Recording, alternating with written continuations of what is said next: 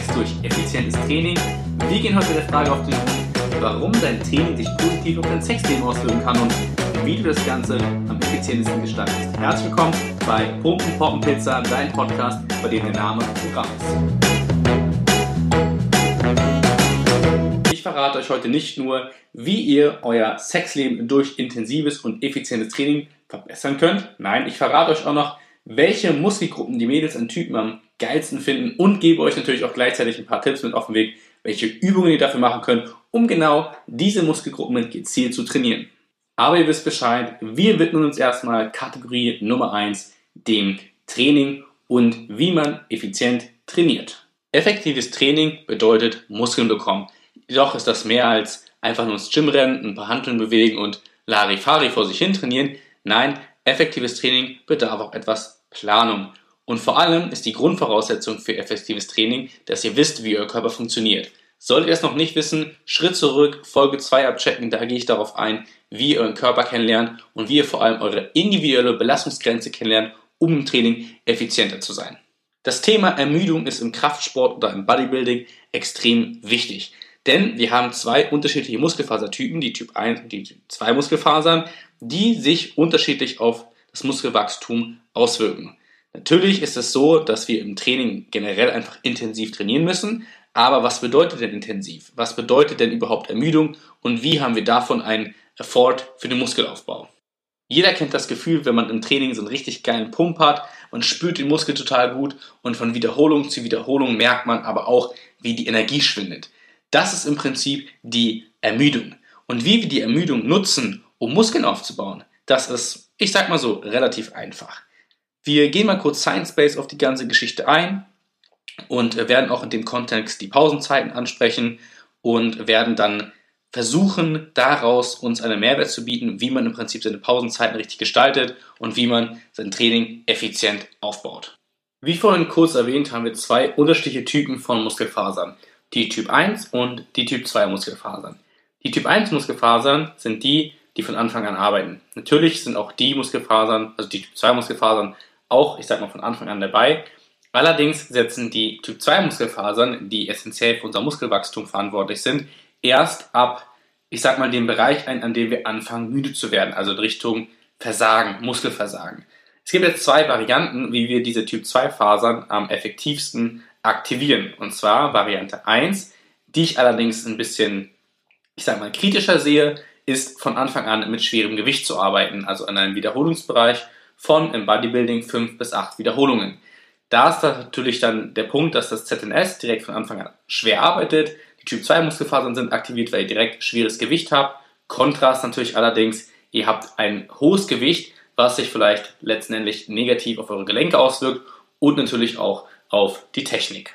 Deswegen empfehle ich eher die Strategie, um die Typ 2 Muskelfasern gezielt zu aktivieren, eher das Muskelversagen mit hohen Wiederholungszahlen. Also einfach, dass ich trainiere auf Pump und habe so ein gutes Muskelgefühl und so einen starken Pump, dass die Muskeln gezielt ermüden. Weil das Ding ist, wenn wir dieses Gefühl von Ermüdung haben, dann haben wir eine volle Muskelfaserrekrutierung. Das bedeutet, alle Muskelfasern sind aktiviert und wollen dann natürlich sich fürs nächste Training an die Belastung anpassen. So kann man natürlich sein Training individuell gestalten. Also die einen sind vielleicht eher ein Fan davon, etwas schwerer zu trainieren. Also Tendenz Wiederholungsbereich 5 bis 8 Wiederholungen, um diese Muskelfasern Typ 2 eher zu aktivieren. Die anderen sagen ja, hm, ich trainiere im Wiederhol hohen Wiederholungsbereich, um im Endeffekt diese volle Faserkriterium zu haben.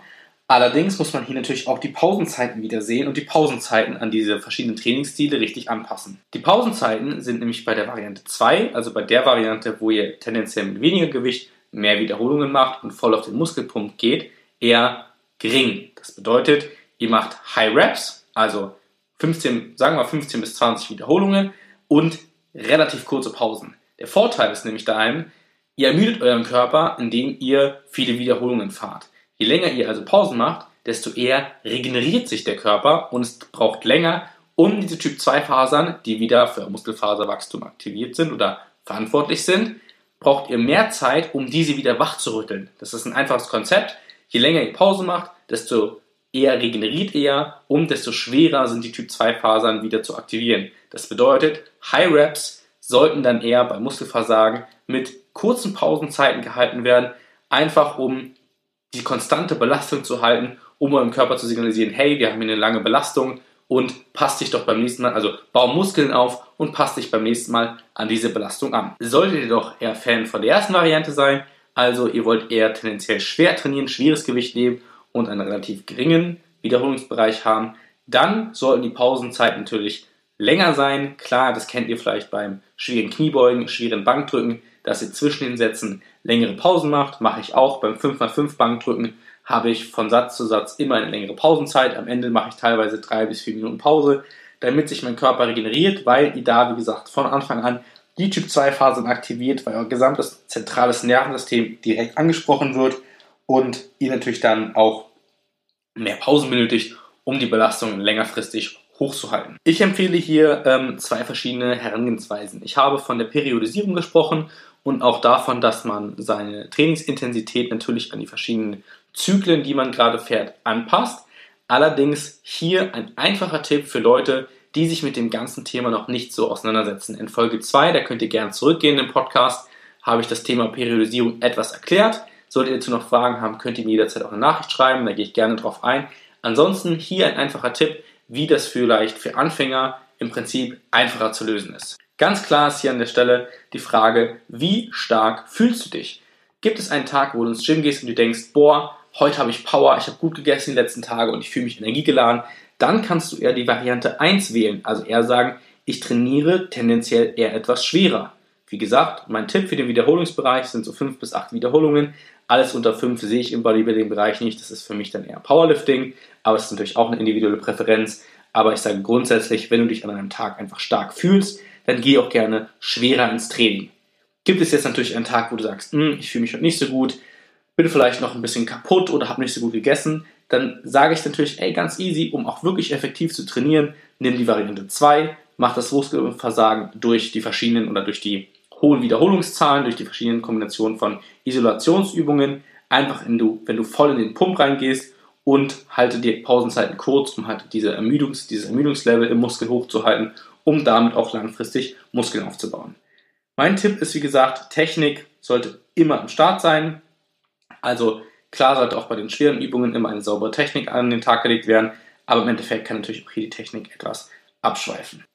Zwei weitere Tipps noch, ähm, wie ihr euer Training effektiv gestalten könnt, gerade bei der ganzen Geschichte, ähm, also der Variante 2 mit hohen Wiederholungen, arbeitet auch mal viel mit exzentrischer Belastung, also lasst das Gewicht negativ runter, also unter Muskelspannung, langsam zurück wieder in die Ausgangsposition.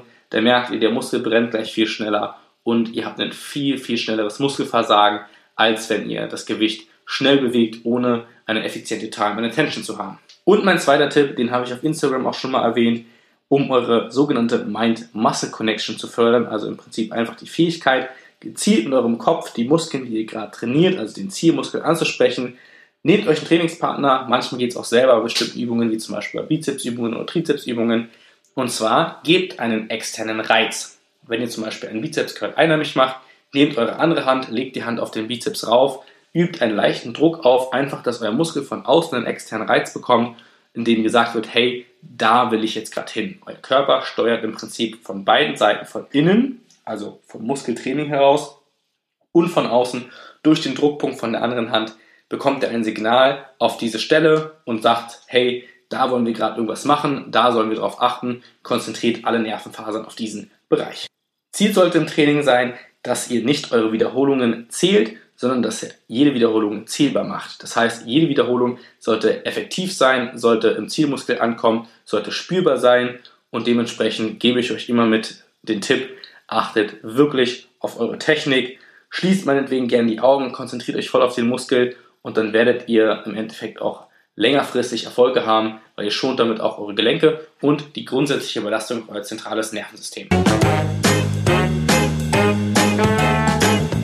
Wir starten mit Kategorie 2, dem Thema Poppen. Ja, und die Leute, die von euch, die trainieren, wissen vielleicht, dass sich das Training bis dato schon positiv auf ihr Sexleben auswirkt. Allerdings wollen wir das hier ein bisschen genauer untersuchen und wollen Gründe finden, die euch dazu bewegen, regelmäßig ins Fitnessstudio zu gehen, weil im Endeffekt, glaube ich, ist eine geile Performance im Bett nicht ganz schlecht. Ja, was haben Muskeln überhaupt damit zu tun, dass man besser im Sex ist? Richtig, ihr seid nicht nur am Bizeps hart wie Stahl, sondern auch unten in der Hose, denn Sport fördert natürlich die Libido, also die Lust, die ihr dann habt auf Sex. Weil im Endeffekt haben wir durch das Training ähm, ja einen Effekt auf die Durchblutung, auf unsere Leistungsfähigkeit, auf unsere Ausdauer und natürlich auch auf unseren Testosteronspiegel. Das heißt, Leute, die halt trainieren, ihren Körper fordern und vor allem ihren Körper durch Sport regelmäßig durchbluten, hm, die bekommen auch eine bessere Durchblutung in der Hose und die Standfestigkeit erhöht sich auch bei eurem kleinen Willi da unten.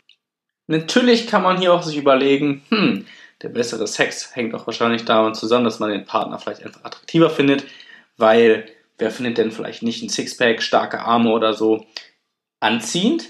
Ja, das ist natürlich auch ein Aspekt, dass man im Endeffekt nackt einfach geil aussieht. Deswegen Hashtag kein Sex im Dunkeln. Aber das Ding ist einfach, dass sich durch das Training euer Körper an eine gewisse Leistungsfähigkeit gewöhnt.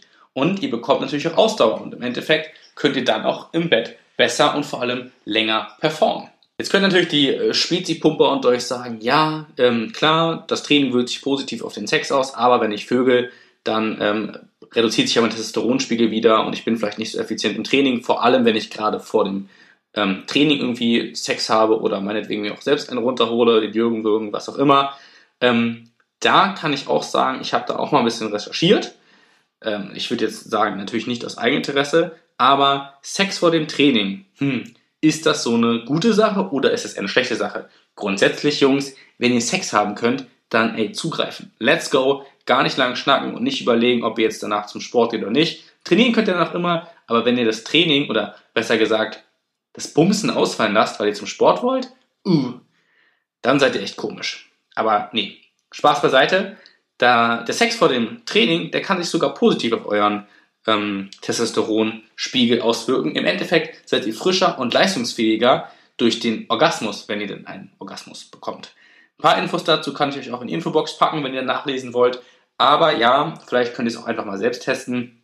Nach dem Sex, ähm, es ist zwar auch ein, ein, eine Einschlafhilfe, sage ich jetzt mal, aber Sex am Tag ähm, durchblutet euren Körper, macht euch wacher, macht euch spritziger und da könnt ihr dann auch einfach den Vorteil sehen, dass ihr ein bisschen munter ins Training geht und eure Freundin hat da auch noch ihren Spaß vorher. Also ist das eine gute Sache für beide, würde ich mal sagen. Grundsätzlich kann man sagen, dass sich das Training einfach positiv auf euer Erscheinungsbild auswirkt, auf eure Attraktivität, auch vor allem auf euer eigenes Selbstbewusstsein, weil im Endeffekt trainiert man ja für sich und möchte die Erfolge an sich und vor allem seiner mentalen Leistungsfähigkeit sehen. Aber ihr wirkt natürlich auch durch euer vielleicht neu äh, gefundenes Selbstbewusstsein, wirkt ihr auch ganz anders auf die Mädels. Ihr wirkt äh, stärker, attraktiver und dadurch habt ihr natürlich auch im Endeffekt besseren Sex. Also der Mindset, der da mitschwebt, der ist natürlich auch extrem wichtig. Gerade die Ausstrahlung, die ihr habt und die Ausstrahlung, ähm, die im Prinzip auf die Mädels wirkt. Also Jungs, ab ins Gym, trainiert fleißig und welche Übung ihr am besten machen solltet, weil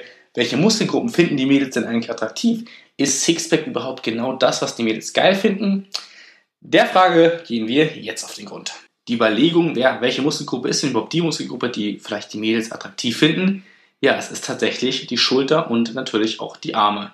Eine starke Schulter zum Anschmiegen und starke Arme zum Festhalten sind das, was die Mädels wollen. Welche Übung empfehle ich euch da am besten für? Ganz klar für starke Schultern, Schulterdrücken und Schrägbankdrücken. Die Schrägbank, die macht natürlich auch noch einen schönen Look in der Brust. Auch ein sehr schöner Muskel, auch ein sehr attraktiver Muskel, vor allem von der frontalen Ansicht auf einen Typen.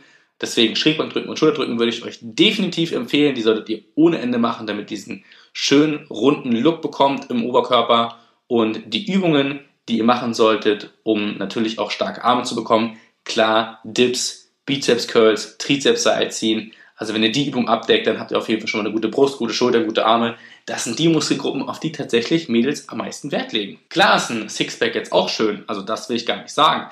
Natürlich macht es im Endeffekt der Gesamtlook, also ein gesamtsportlicher Look sollte natürlich gegeben sein. Ihr solltet vor allem professional trainieren, weil, Jungs, das kommt's, nach Schultern und Arme stehen die Mädels echt auf Beine, auf einen knackigen Hintern, auf schöne Beine.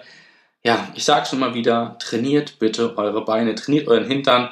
Das ist nicht nur für eure Mädels äh, dann gut und die Mädels stehen drauf, sondern auch echt für euren Testosteronhaushalt, weil Beintraining, ja, produziert sogar mehr Testosteron und im Endeffekt ist es sogar effektiver für euer Gesamttraining, wenn ihr stärkere Beine habt. Im Endeffekt kann man einfach sagen, Eure Beine sind euer Fundament, auf denen steht ihr und dementsprechend sollten die auch stabil genug sein, um euren Oberkörper zu tragen. Aber davon abgesehen, auch Mädels finden den knackigen Po zum Anfassen geil. Also trainiert eure Beine, trainiert euren Hintern, dann seht ihr auch nackt in Badehose gut aus und sieht nicht aus wie irgendwelche Currypiker, auf denen dann irgendwie so ein, so ein halber Dürüm geschnürt ist. Es ist kacke. Es sieht einfach scheiße aus, äh, wenn man seine Beine nicht trainiert und ihr solltet es unbedingt machen. Das ist jetzt auch nochmal eine, eine Message von mir.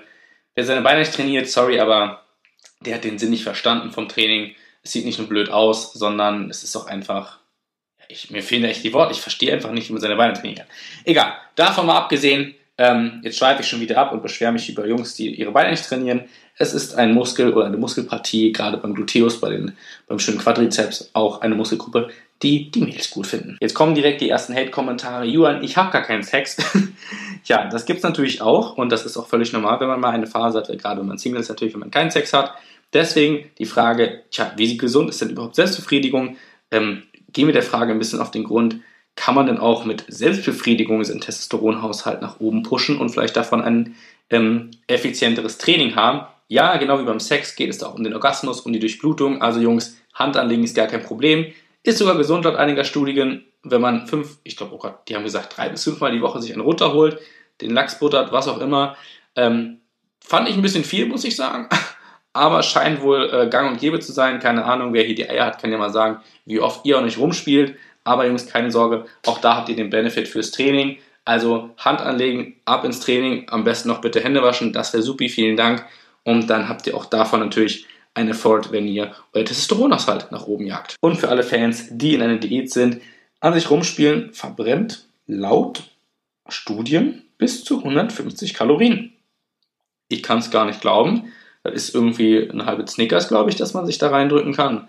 Je nachdem, wie fest ihr zugreift und wie schnell ihr hoch und runter hasselt, ähm, ist das sogar ein kleiner Diät-Hack. Wie ihr sehen könnt, hängt Training und Sex ziemlich eng zusammen. Im Endeffekt klar, ihr macht es für euch selbst, für eure Gesundheit, für euer Selbstbewusstsein, für den Spaß. Aber ihr habt auch einen positiven Effekt auf die Frauen, auf die Frauenwelt da draußen. Und ich sag mal so, Jungs, wenn euer Mädel euch auszieht und ihr seht aus wie ein griechischer Gott. Das ist das beste Gefühl. Ihr verwöhnt sie wie ein griechischer Gott.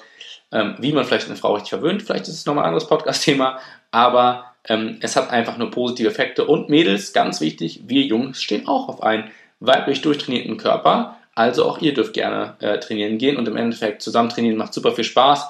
Man wird scharf aufeinander, man fährt dann nach Hause und hat geilen Sex. Bessere geht's nicht fürs Wochenende zum Beispiel. Also geht doch einfach mal gern zusammen trainieren. Wie die Ernährung mit einer besseren Performance im Bett zusammenhängt, ist natürlich einleuchtend, weil im Endeffekt wirkt sich die Ernährung natürlich auch auf die Performance im Training aus. Also ist der Zusammenhang klar. Ich möchte jetzt hier gar nicht wieder missionieren und sagen, die oder die Ernährungsform ist besser. Ich selbst habe, wie gesagt, seit den letzten fünf Jahren kein Fleisch gegessen. Seit meinem 23. Geburtstag bin ich auch vegan, das heißt, keine tierischen Produkte finden sich in meiner Ernährung. Das hat sich ähm, mehr oder weniger positiv auch bewerkbar gemacht. Ins Detail möchte ich jetzt nicht gehen. Augenzwinkern. Aber ich gebe euch einfach mal ein, zwei Lebensmittel mit, die eure Libido fördern und die im Endeffekt natürlich auch in veganer Ernährung enthalten sind. Und natürlich kann man sie auch einfach in eine normale Ernährungsform integrieren und hat davon einen kleinen Libido-Booster. Zum Beispiel haben wir den Granatapfel. Der Granatapfel fördert die Produktion von Stickstoffoxiden im Körper und hilft dabei, die Blutgefäße zu öffnen, die Blutung zu verbessern. Heißt, fürs Training haben wir, ich sag mal, einen besseren Pump und gleichzeitig natürlich, ja, der Schniedel in der Hose wird besser durchblutet und ist dann stabiler im Bett. Nummer 2, Brokkoli, ganz simpel, enthält viel Vitamin C, gut fürs Immunsystem und sorgt natürlich auch dafür, dass die Organe gut durchblutet werden. Nächster Tipp, Wassermelone. Äh, in Wassermelone sind unter anderem auch Inhaltsstoffe enthalten, die für eine bessere Pumpe im Training verantwortlich sind. Deswegen als kleiner Tipp, könnt ihr Wassermelone auch als Pumpbooster verwenden. Das sogenannte Citrullin ist nämlich in Wassermelone enthalten. Das ist auch gleichzeitig gut für die Durchblutung, wie gesagt. Das war dann auch wieder in die Hose. Also auch da habt ihr einfach einen längeren Ständer. Allgemein spielen Aminosäuren bei einer gesunden Sexualfunktion eine extrem wichtige Rolle. Sie fördern nämlich die Produktion von Stickoxiden und das findet ihr zum Beispiel auch in Aminosäuren, also in EAAs und BCAAs. Allerdings auch in Feigen. Also, wer Vögel will, Feigen essen. Es geht das Gerücht rum, dass Veganer das beste Sperma haben. Tja, das können dann nur die Frauen, denke ich mal, entscheiden. Das können wir nicht entscheiden, außer ihr habt vielleicht auch mal euer Sperma selbst probiert. Hm, interessanter Punkt. Habe ich noch nicht gemacht. Vielleicht eines Tages. Man muss ja wissen, was man im Endeffekt anbietet. Und hier gilt auch einfach wieder der Punkt, gesund und ausgewogen sich zu ernähren. Denn im Endeffekt ist eine gesunde und ausgewogene Ernährung der Grund für einen gesunden Körper, also für eine gesunde Libido, eine gesunde Sexualfunktion und damit auch verbunden für gesundes Sperma. Ja, ganz einfach. Also Leute, und äh, der Punkt mit dem Ananassaft könnt ihr mal ja eure Meinung zu sagen. Hilft Ananas wirklich, dass Sperma besser schmeckt? Haut mal einfach in die Kommentare und ich bin gespannt, welche Meinungen ihr vertritt. Ähm, ich sage dazu jetzt erstmal nichts. Ihr wisst, was jetzt noch kommt. 10 Sekunden wird gegrinst, wenn ihr jetzt nicht schon bei dem Punkt anfangt zu lachen, denn wir starten mit einem Lachen den Tag. Das ist mein Motto. Vielen Dank fürs Zuhören. Euer Julian. Bis dann.